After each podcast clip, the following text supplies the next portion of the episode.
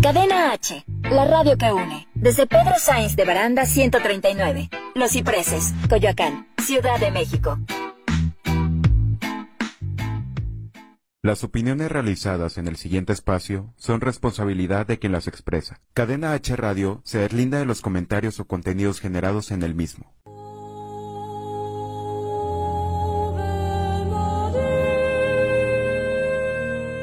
No, brother, así no. Este es un espacio donde conectamos con nuestras dudas y reconectamos con nuestro espíritu. Porque no siempre lo que se ha dicho está vivo. Yo soy el Mikis. Yo soy Emanuel y esto es Reconectados. Conectando ideas al corazón. Por Cadena H. La radio que une.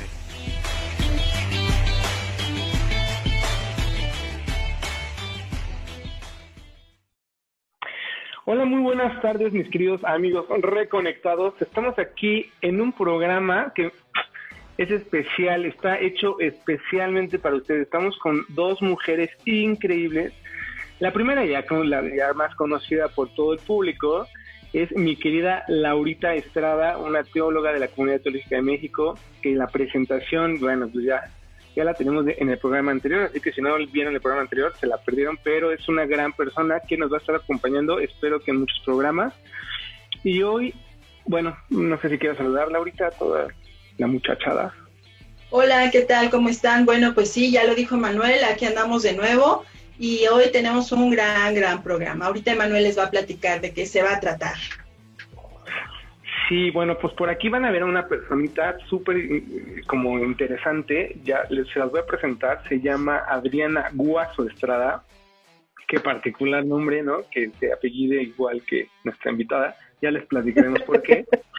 Este, y bueno, la verdad es que me da mucho gusto que estés con nosotros, Adri. Quiero platicar un poquito su, su reseña. Ella es eh, psicóloga, em, tiene una especialidad en peritajes que me parece muy interesante. Eh, si no estoy mal, ahorita estás colaborando en, la Universidad de Mesoamérica de San Juan del Río. Este, llevas ahí temas de teoría de la personalidad y evaluación psicológica, apoyas a la universidad. Algo que me llamó muchísimo la atención es que has estado impartiendo cursos en, contra o para ayudar a, la persona a quitar, ¿no? A, deshacer un poco el tema de la violencia. Estás muy enfocada en eso. Eh, trae unas cosas que la verdad están impresionantes en clínica psicológica. Entiendo que has ayudado a construir grupos y, has coordinado como muchas cositas eh, para hombres eh, que están en este trastorno violento, para mujeres que están con vulnerabilidad y para niños, ¿no? Entonces, la verdad es que te agradezco yo personalmente y a nombre de Reconectados la labor que haces en, en, esta parte social, porque sí, es parte de nuestro trabajo, pero también nosotros elegimos que trabajar, ¿no? Afortunadamente y gracias a Dios. Entonces, eh, quiero agradecerte que estás enfocada en, en, esta mitigación contra la violencia, parte de la iniciativa de, Reconectados y por qué empezó es justo que pudiéramos eh, reconectarnos con nuestra espiritualidad para erradicar. Sé que es un término muy fuerte decir erradicar, ¿no? Pero sí para, para trabajar en contra de la violencia que nos está destruyendo como seres humanos, ¿no? Entonces, pues bienvenida Adri, cuéntanos un poquito eh, cómo está tu proyecto y a qué te dedicas. Hola, hola a todos. Eh, pues eh, sí, soy psicóloga clínica. Eh, pues desde que recuerdo he trabajado con mujeres en situaciones, en situación de violencia. Eh, hasta hace poquito fue que empecé a trabajar con varones en adicciones y alcoholismo.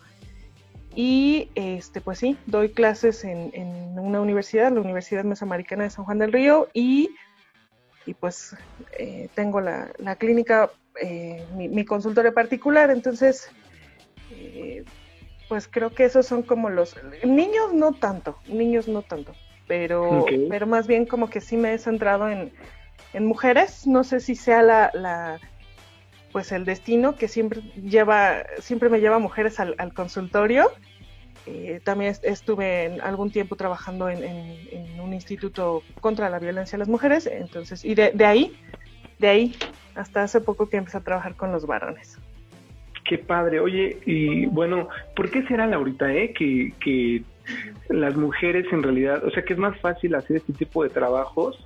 Y bueno, la, la respuesta la conocemos, pero me gustaría que la desarrollaras, que, es más sencillo este, empezar a trabajar con mujeres que con hombres, ¿no? Y qué interesante, ahorita ya le preguntaremos a Adri, ¿cómo es que ve que se empiezan a abrir los hombres a este tipo de trabajos, ¿no? Cuéntame.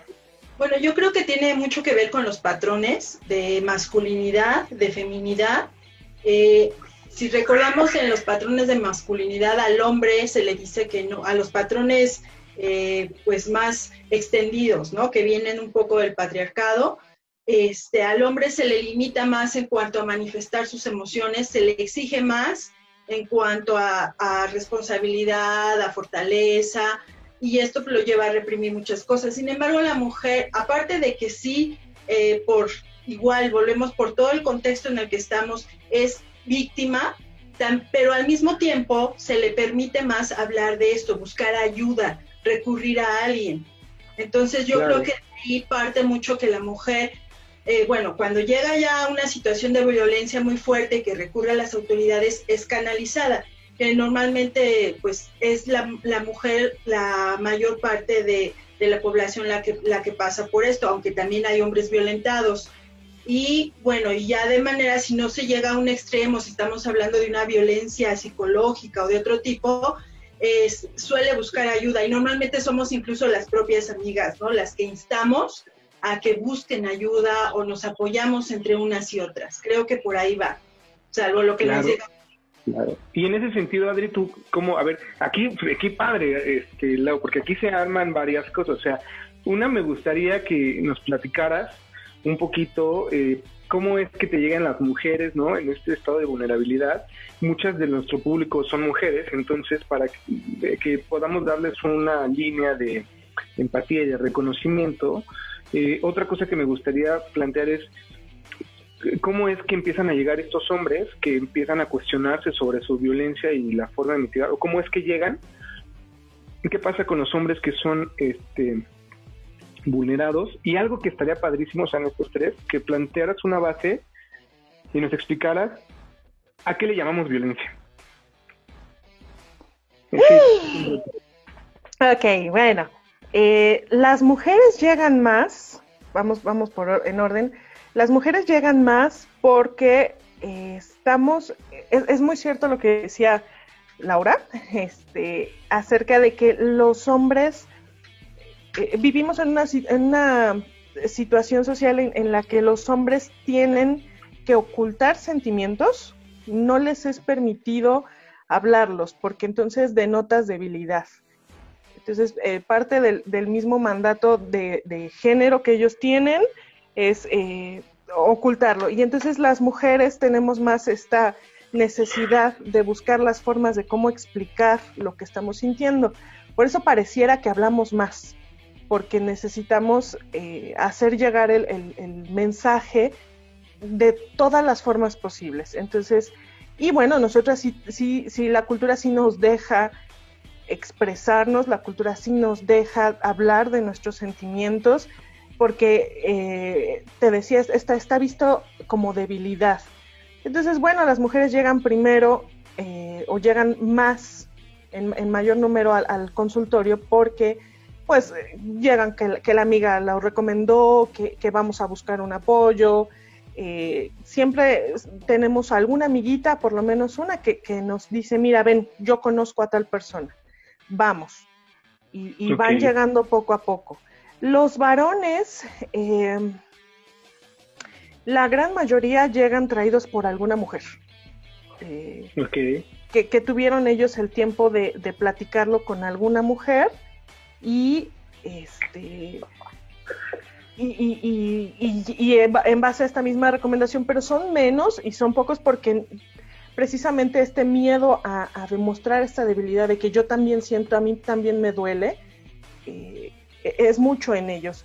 Eh, los, los, hombres, otros hombres, no solo las mujeres que, educan en machismo, otros hombres están al pendiente de que, ay, ya vas a llorar, este, si vas, eh, seguramente, cosas, estos mitos de la Sí, hay como masculinidad. una ¿no? vigilancia, ¿no? Hay como una vigilancia entre los diferentes machos que están todo el tiempo garantizando que el machismo se, pues, o sea, que este, este patriarca, este patrón se repita de, de, de una a otra, ¿no? Y nadie se puede salir de ahí porque si no, ahí entra lo que nos vas a definir como violencia, ¿no? Pero luego Claro. seguimos contando. luego, Y precisamente, pues al- cuando alguno se escapa con alguna mujer, pues va, llega. O lo que ahora sí está pasando, que ahora que nuestra sociedad ya está cambiando, varones que se, se platican un poco más entre ellos y entonces ya se empiezan a hacer las recomendaciones, pero son, son menos. Es más como que acudieron a un médico, como que la mamá los mandó, este, la abuelita me dijo, es más, más como por derivación de algún familiar que llegan a ti.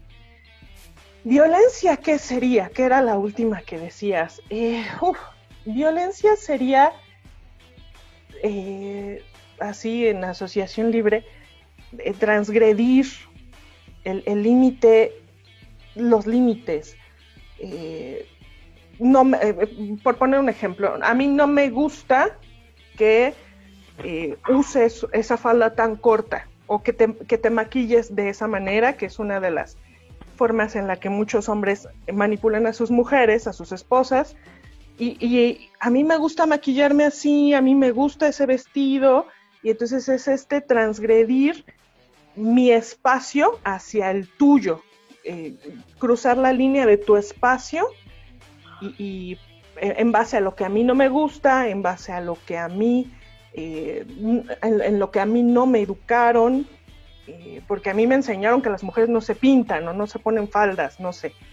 Entonces, eh, creo que revés, sería, ¿no? sí, sí, sí, o entonces creo que... mi mamá me enseñó que tenía que usa- usar la falda muy corta a una mujer para darme gusto y entonces yo te obligo a que te vistas más provocativa, ¿no? Eso podría Sí, ser porque, también. porque tienes que este, complacerme, porque es, es- a a eso me educaron, las mujeres están para complacernos.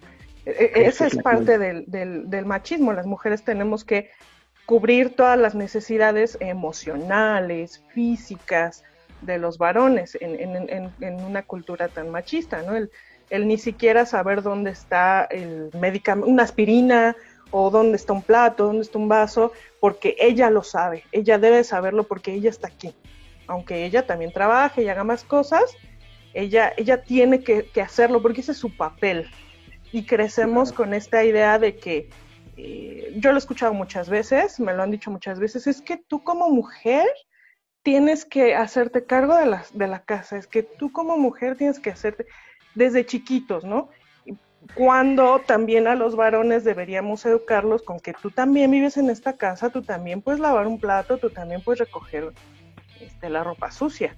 Y que, que, que, bueno, pues se sabe, ¿no? Quienes son las primeras transmisoras del- de, la, de la violencia y del machismo, más bien, pues son las mujeres como madres, que, que decimos, sí, recógele el a plato a tu hermano, este, re- recógele, caliéntale, ayúdale a- al varón de la casa. Justo, justo te iba a preguntar por ahí, porque mira, eh, eh, empiezo a identificar lo siguiente.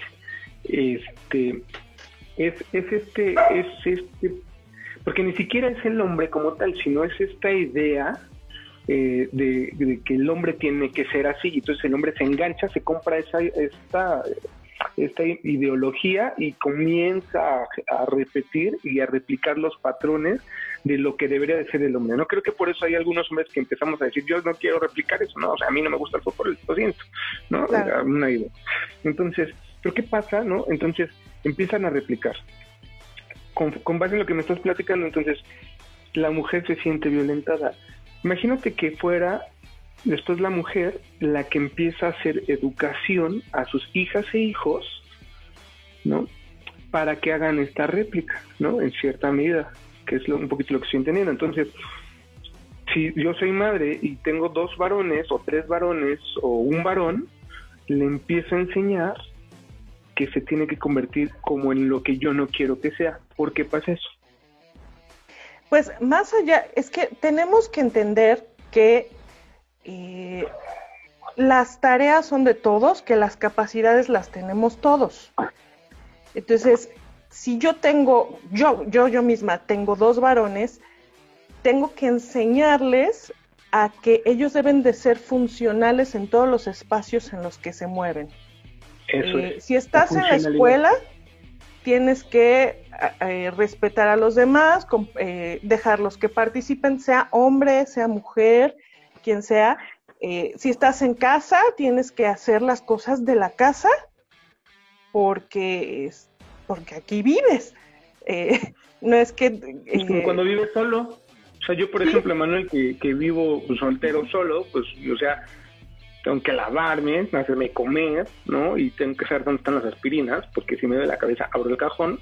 Pero eh, mira, para lograr eso me ha costado mucho trabajo, así que tampoco me tengo que echar flores. Oye, Laurita, este, ¿tú hasta aquí alguna pregunta que quieras eh, aprovechar para Adri? Eh, o algo que nos ayude a construir un poquito el tema. Bueno, sí, yo creo que este, sí me gustaría preguntarte, una vez que llegan sobre todo los varones, que es lo que está sucediendo ahora, qué tan receptivos son, qué tan colaboradores son para poder eh, contribuir a sanar toda esta situación. Mira, para empezar, tristemente el espacio de la consulta psicológica, la consulta clínica, es un espacio que, al que llegamos todos, hombres y mujeres, como último recurso. Tristemente, es ya pasé por una limpia, ya pasé por este, por todos lados, por todos lados, menos eh, por el psicólogo que a lo mejor debió de haber sido el primer espacio. Entonces, eh, ya llega la persona, hombre o mujer, con mucho dolor.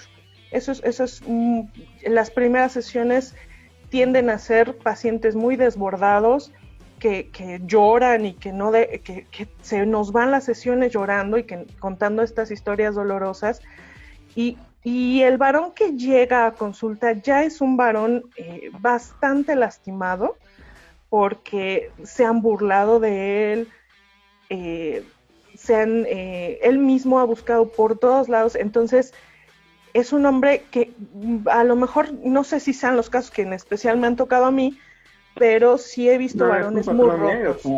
así sí, llegamos.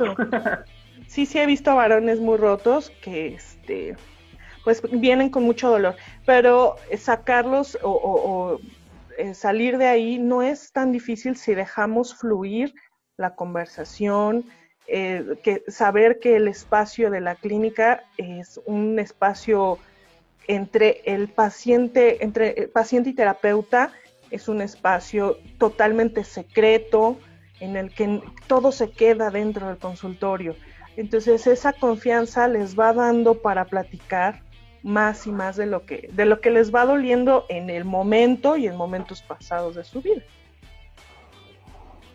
Qué interesante, qué interesante. Fíjate que parte de nuestro primer programa que tuvimos en la temporada anterior, porque quiero que, que sepan que esta, o sea, este programa que estamos viendo hoy es el primer programa de nuestra segunda temporada, donde van a estar como así como Adri, expertos de diferentes corrientes que nos van a estar explicando eh, diferentes eh, cosas. Hoy particularmente eh, quiero citar el programa que donde hablábamos de quién soy. Y es que me parece que justo en esta característica humana, no, a ver, no lo quiero poner así, más bien ahí, ahí, te lo dejaría a ti, pero en esta onda, así lo voy a poner en esta onda, en esta situación, donde me empiezo a enganchar en querer ser aceptado, en querer o en transformarme para que ya no se burlen de mí, ¿no? En querer eh, empezar a cambiar mis formas para tener un esposo que me ayude o una esposa que, ¿no? Es más, para tener un esposo, una esposa, una pareja, ¿no? Y hablamos de de relaciones heterosexuales, ¿no? Pero pues eh, justo el mes que acaba de pasar, ¿qué pasa cuando son dos hombres, dos mujeres? Y entonces tengo que esperar a que me acepten, empiezo a cambiar y entonces veo un ocultismo. Entonces, al final a donde quiero llegar con esto es que pierdo mi esencia, pierdo el quién soy, ¿no? Y justo nuestro primer programa se llamaba el quién soy. Eh, creo que ahí es donde se empieza a hacer una, una un quiebre, ¿no? Y generamos la violencia que es, eh, y por eso te pregunto, o sea, entonces la violencia hasta ahorita la empieza, empezaría yo a aterrizar como esto que me rompe mi límite cuando yo no quiero algo, pero ¿cómo sé? Esto es una pregunta capciosa. ¿Cómo sé que eso que yo no quiero en realidad soy yo y no una sugestión o un constructo social que me compré, ¿no? Si no soy, o sea, porque entonces me estaría limitando a algo que yo en realidad no soy. Y entonces ahí cómo está la onda, Adri, ayúdanos. Híjole, está bien complejo porque mm, poniéndonos eh, lacanianos, no soy experta eh, en Lacan, pero ellos hablan de que el deseo, mi deseo, es deseo de alguien más, es deseo del otro, lo dice así. Es decir, eh, yo crezco pensando que quiero esto, que quiero ser médico, estoy estudiando y quiero ser médico, pero a lo mejor no es mi deseo, es deseo de mis papás el que yo sea médico y entonces yo absorbo este deseo. Eh, también lo maneja el señor Rogers en el humanismo porque dice, los seres humanos estamos predispuestos a buscar la consideración de los otros, eh, consideración de que, me ame, que yo tenga que hacer lo necesario para que esa persona, persona me ame y me acepte. Entonces, el, eh, y que sería otra forma de ver esta, esta parte del deseo del otro, eh, un poquito más clara, porque los lacanianos son un poco más complejos. Entonces, vamos por la vida buscando que los otros nos acepten y vamos poniéndonos las máscaras que, que necesitemos ponernos. Si estoy en mi trabajo, yo soy de una, de una forma y me pongo la máscara del trabajo. Si estoy en mi casa, soy de una forma y me pongo la máscara de mi casa. Si estoy con mis amigos, en donde quiera que te muevas, eh, se espera algo de ti, dependiendo del grupo. Y es a donde tú te vas poniendo la máscara que, que te corresponde al espacio en el que estás. algo aquí. Y ahorita, eh, o sea, nada más un pin, ¿eh? porque quiero hablar eh, con, con eh, que Laurita nos, nos enriquezca. Teológicamente, ¿no? Para mí, Génesis es esto que nos estás planteando, es sentirme avergonzado por ser quien soy, ¿no? Cuando estos hombres, Adán y Eva, que Adán significa tierra y Eva significa espíritu, este, aire, ¿no? Entonces, cuando, cuando estos, este, para mí es un ser integral en dos, así yo lo veo, es mi propuesta, cristianos, no me crucifiquen, pero esa es mi propuesta, o sea, no, no estamos hablando de un, de un hombre y de una mujer, no, es un símbolo de cómo dentro de mí, y aquí me ayudarás a construir esto, es yo, Emanuel, estoy construido por una parte masculina y una parte femenina, ¿no? Entonces, Génesis justo plantea cómo Adán y Eva, que yo, Adán y mi Eva, de pronto se encuentran descubiertos y se ponen estas hojas de higuera, ¿no? Una vez que comen el fruto del saber, pues, ¿quién es? Esto es un poco lo que me está diciendo. ¿Qué, qué opinas ahí, Laurita? Rápido, porque nos vamos a ir a corte comercial, pero... Bueno, rápidamente. Bueno, no perdamos de vista que nadie estuvo cuando la creación del mundo y Adán y Eva. Entonces, mucho se le conoce a, esta, a esta parte de la Biblia donde se habla de la creación o de las, de las escrituras eh, como el mito de la creación. Entonces, las verdaderas circunstancias de la creación, solo Dios las sabe. Eh, se habla de la inspiración o la revelación a Moisés para que escribiera todo esto. Yo lo que veo ahí eh, ya yéndonos al mito y como ustedes lo quieran tomar, si lo quieren tomar como verdad revelada, eh, yo lo que diría es que finalmente em, son dos seres que son creados para, sí, eh, más que complementarse, para ir juntos. Hay un texto en el Génesis donde una vez que se termina la creación, Dios les dice a los dos que tienen que señorearse sobre la tierra, a los dos, y sin importar de dónde fue tomado uno y de, dónde fue tomado el otro. Al final, esto es para los dos, lo cual creo que incluso en, en las em, visiones religiosas se han perdido, ¿no? Se ve como que la mujer fue hecha como pretexto y fue tomada del hombre, cuando en realidad ya cuando el mandato, cuando los dos están creados, es para los dos. Entonces, bueno, ahí ponen Ok, bueno, nos tenemos que ir a corte comercial, pero quiero dejarlos con esto para que regresemos en estas dos visiones. Fíjense, tengo una visión, eh, Génesis, donde te digo que somos uno mismo, construido en, dos, en un hombre y en una mujer, y que una vez que sé y me veo vulnerable, me pongo estas máscaras con base en lo que nos platicaba Ade. Y por otro lado, tengo esta visión este, un poco de género, donde nos dice los dos somos iguales y al mismo tiempo tenemos que construirnos con estas hojas de higuera. Entonces, si les parece bien, nos vamos a corte. Coméntenos a todos los que nos están escuchando qué opinan hasta aquí, cómo va. Y regresamos con Adri para que nos siga contando qué pasa con estas máscaras que nos ponemos, ¿vale? Eh, regresamos. Hey, no te despegues, ya volvemos con Reconectados.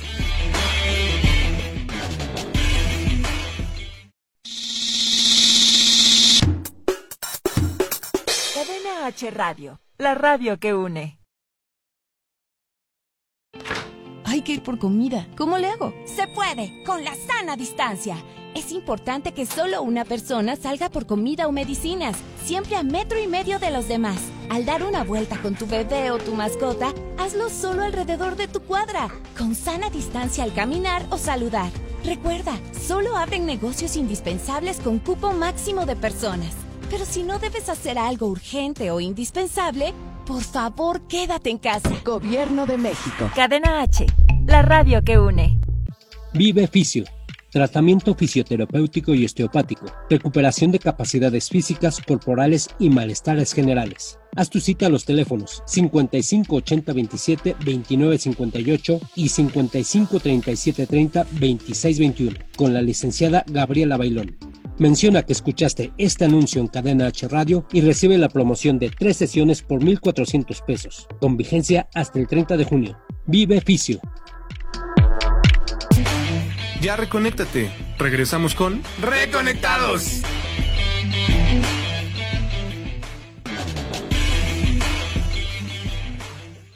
Pues ya estamos de vuelta eh, después de este corte comercial tan largo. Se me hacen eternos los cortes comerciales, no sé por qué, ¿eh?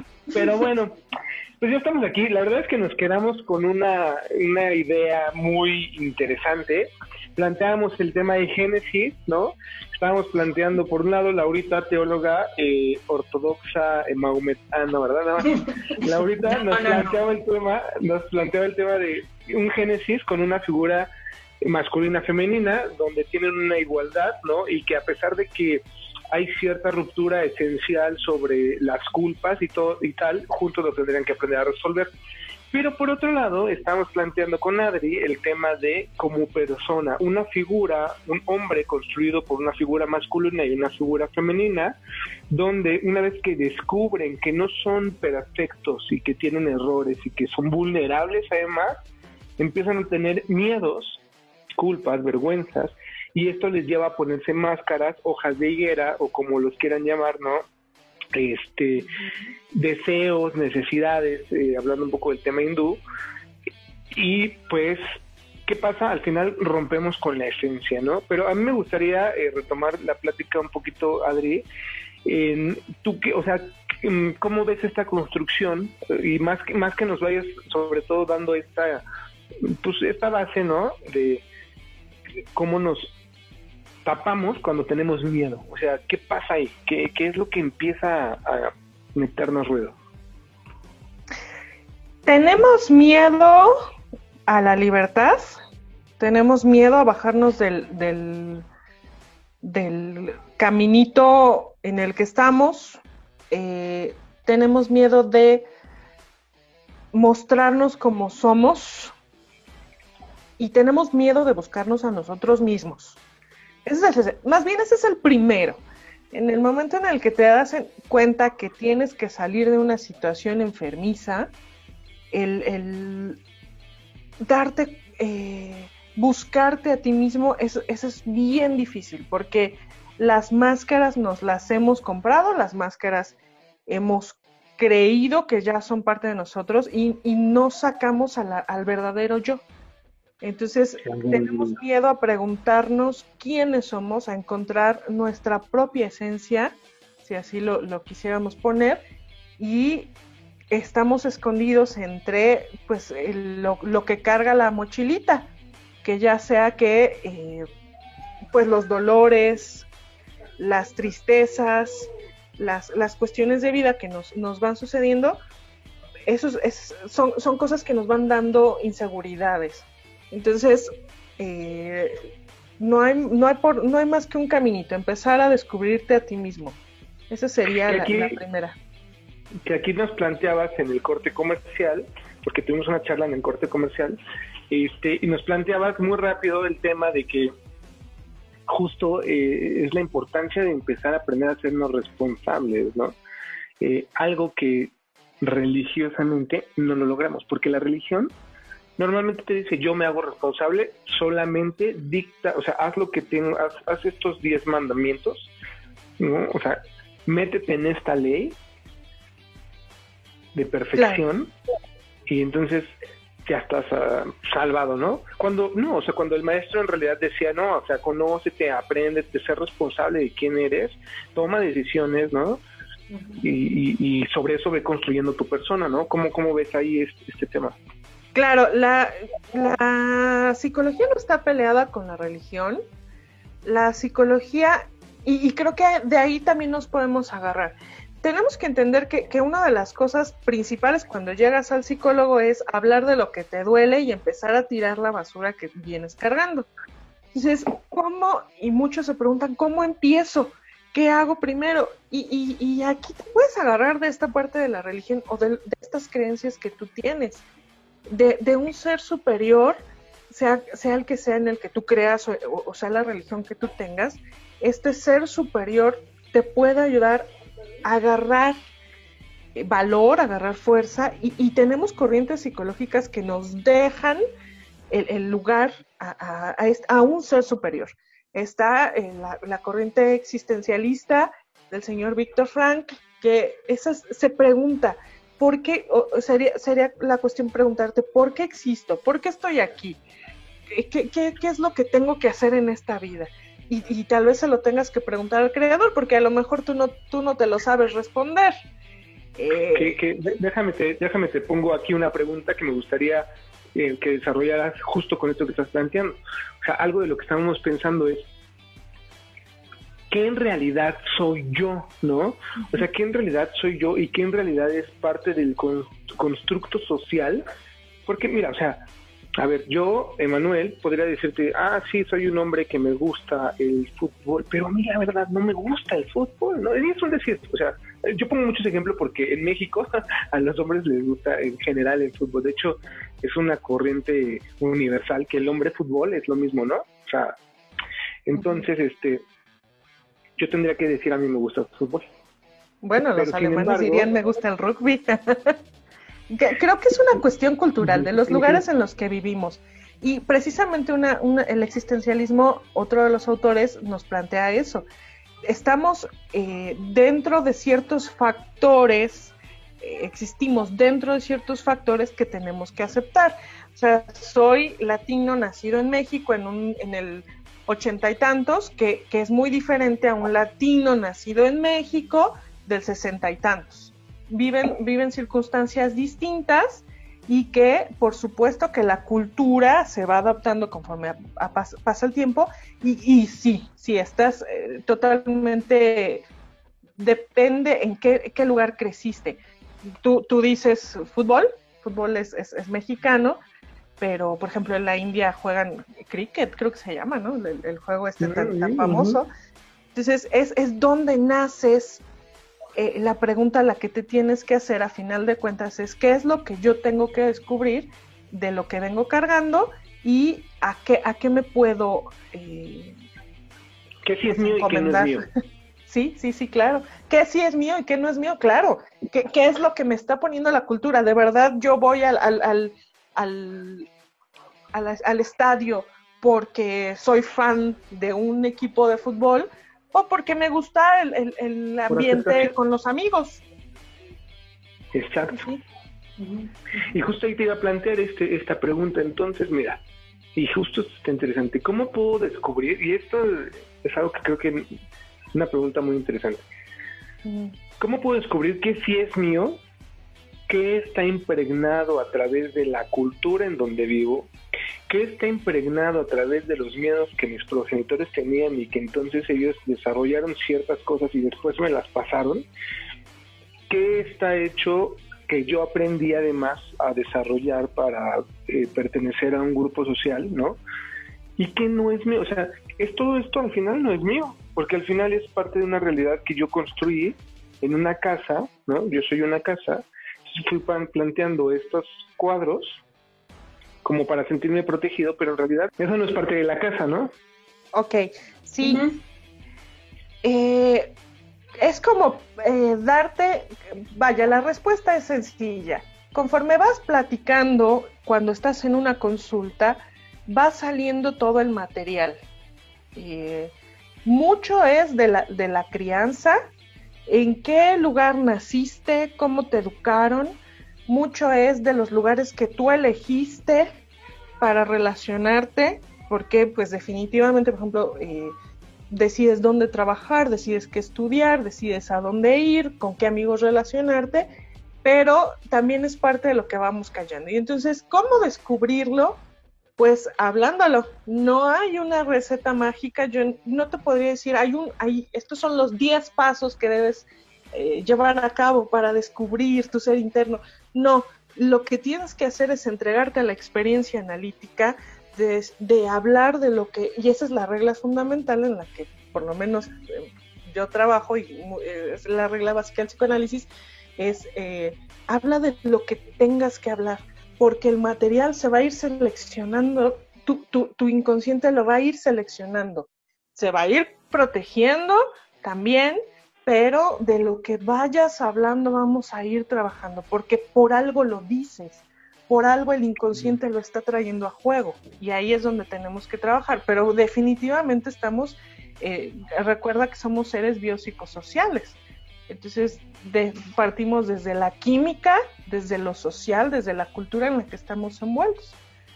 Entonces, ¿cómo, cómo es el primer paso? Es, es ir y hablarlo, es hablarlo con alguien y mientras más lo hables, pues mejor. Increíble, increíble. ¿Cómo ves, Laurita? Hasta aquí ya tienes un buen de dudas, ya te vi tu cara de...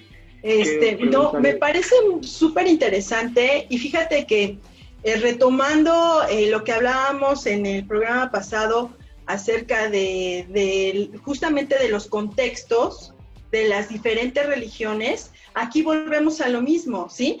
los contextos son importantes, las historias de vida son importantes y creo que en el propósito que tiene el programa, que es de reconectarnos a través de la espiritualidad, partir de esto, de, conocernos a nosotros mismos, tomando en cuenta todos nuestros contextos, nuestras influencias, lo que queremos, lo que no queremos, es fundamental. Hay que empezar por uno mismo, aunque duela. Entonces, me parece que eso es muy, muy importante, aunque duela, porque pues va a ser un proceso sí que va a empezar a lo mejor doloroso, pero que al final podríamos ver y llegar a un estado, ¿qué es lo que queremos? Alguna vez a mí me preguntó una psicóloga, ¿qué es lo que quieres o qué es lo que persigues al venir aquí? Yo le decía, equilibrio.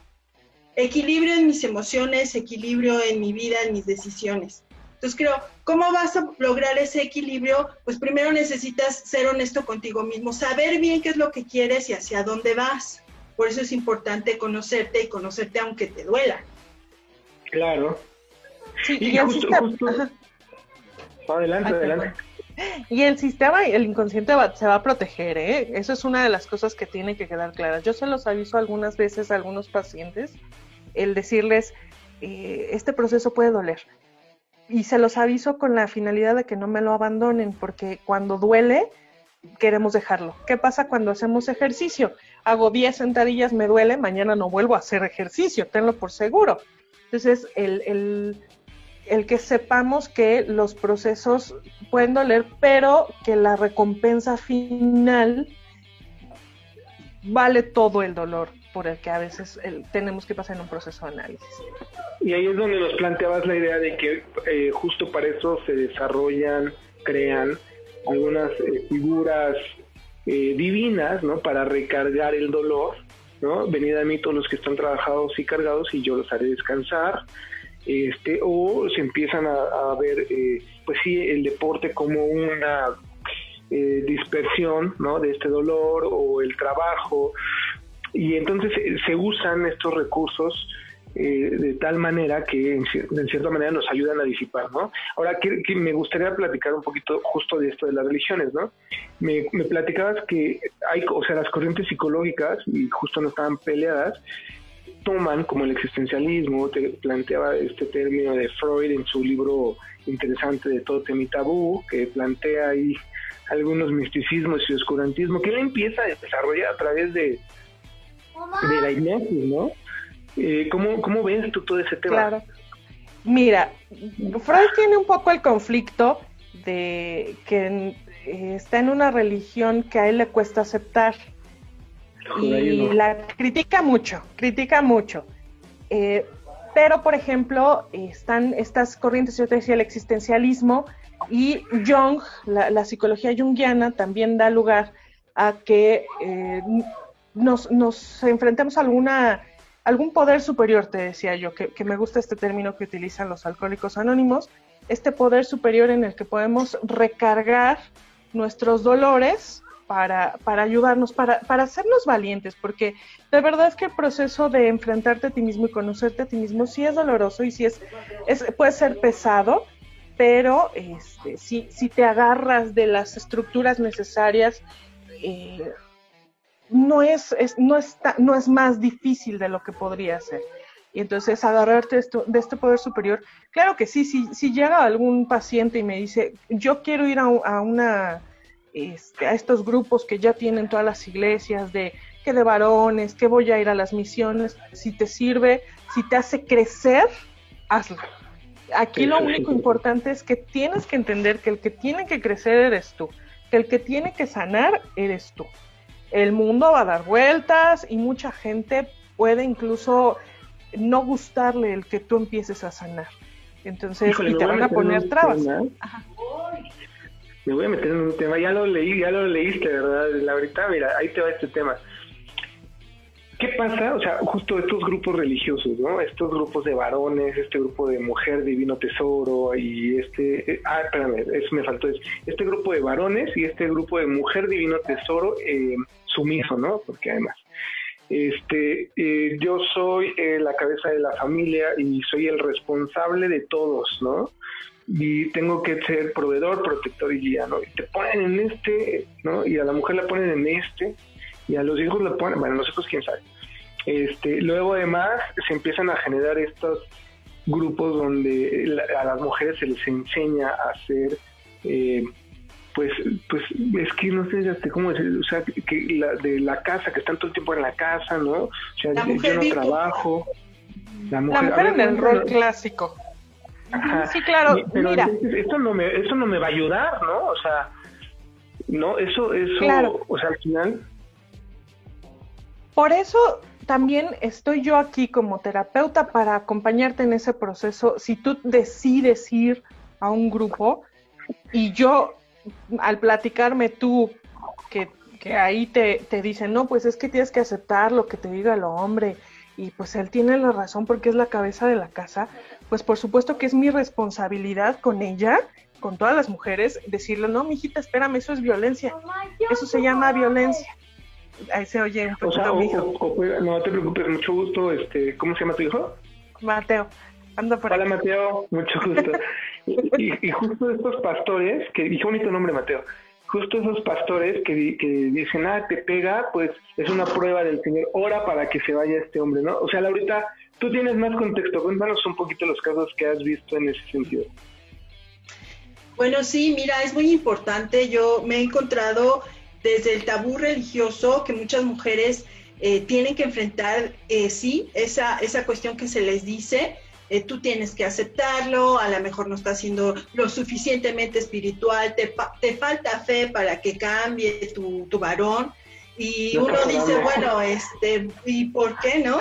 Entonces, hasta que en algún momento te das cuenta, ¿no? Y empiezas a cuestionar el sistema de creencias por ejemplo, te empiezas a preguntar, ok, tú me estás diciendo que, por ejemplo, a Dios, poniéndolo en el contexto cristiano, no le gusta este el divorcio. pero ¿a poco una vida de violencia, de insatisfacción, de frustración, sí? Definitivamente no. Se, supone que por principio la idea es el crecimiento, es llegar a un estadio de satisfacción, de por lo menos de paz, y si se puede de gozo mejor. Entonces creo que ahí es válido empezar a cuestionar al propio sistema que te está encasillando en eso y eh, empezar a cuestionar las propias eh, cadenas o los propios dogmas, más bien ese es el nombre, el propio dogma que te están, eh, con el que te están sujetando, cuestionarlo, cuestionarlo.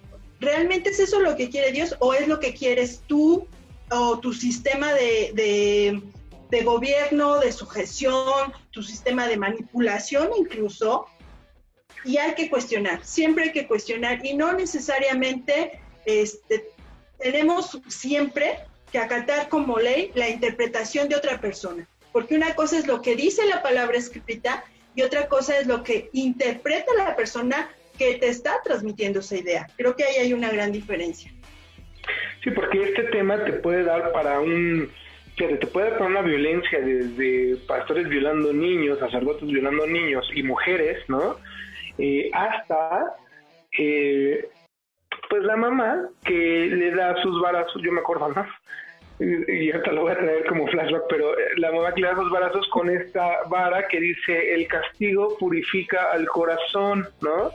Ajá, o sea, violencia, ¿no? O sea, te, educo a través de la violencia y evidentemente pues tú vas a saber que es una forma de amor, ¿no? Adrián, ¿y qué opinas en ese sentido?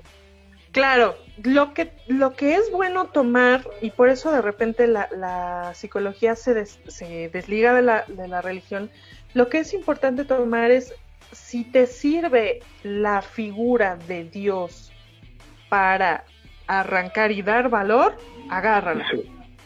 Pero definitivamente, si el grupo en el que estás también es violento como lo fue el marido en el que, al que estás dejando y por el cual llegaste a terapia, por supuesto que es un sistema que no está funcionando y que es obligación de todos, incluso misma ya del paciente cuando esté mejor, empezar a cuestionar por qué me dijeron que yo me sometiera al hombre que me, que me, que me pega, que me golpea.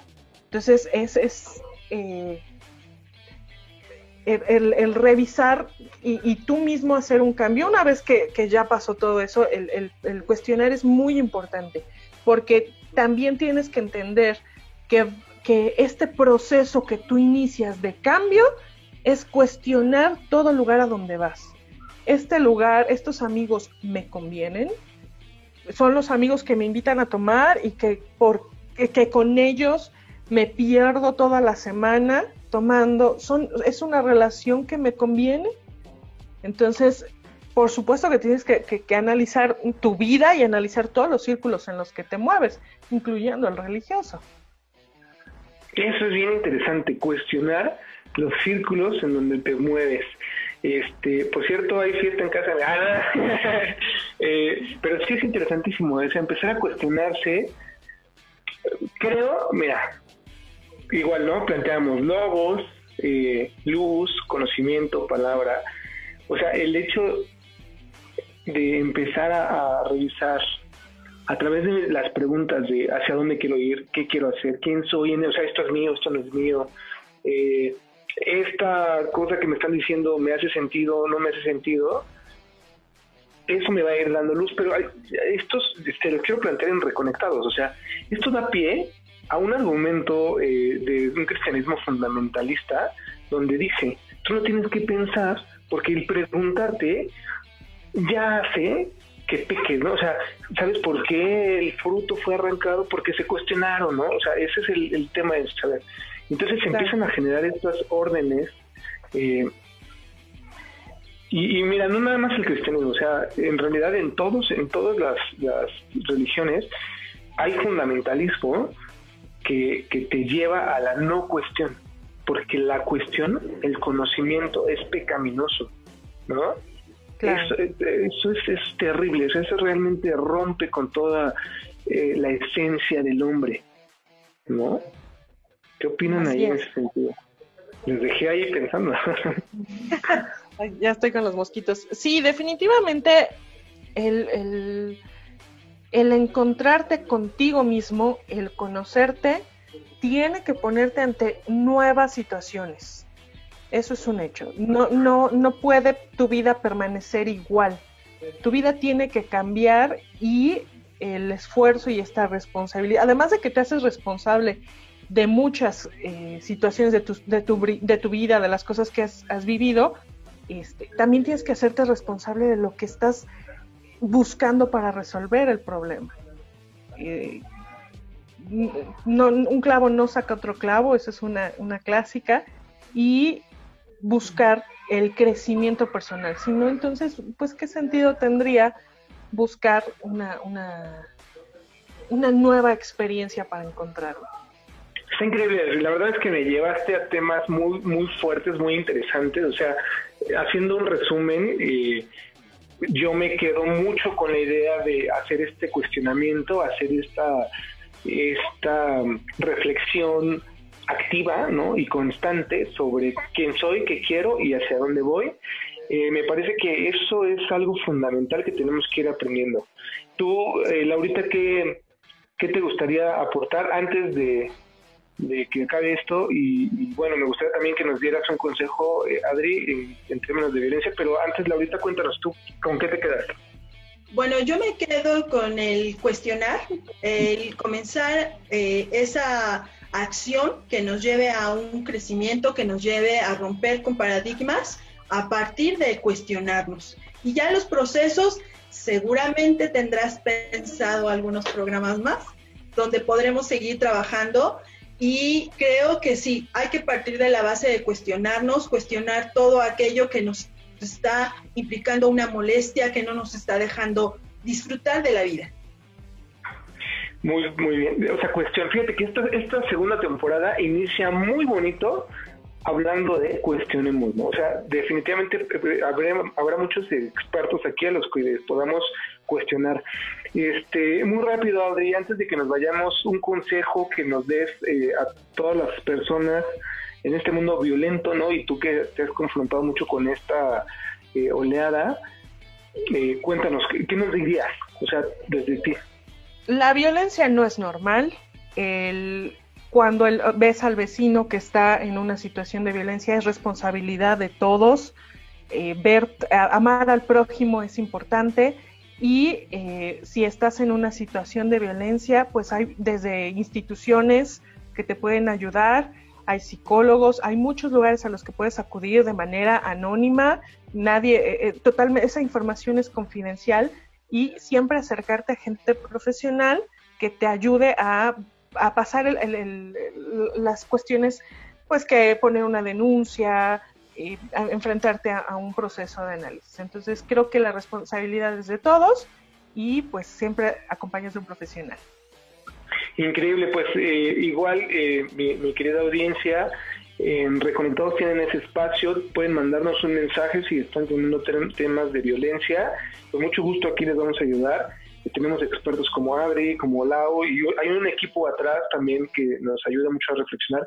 Escríbanos, por favor, déjenos sus comentarios, denos like, este, muchas gracias a Cadena H Radio, la radio que une, síganos en Spotify.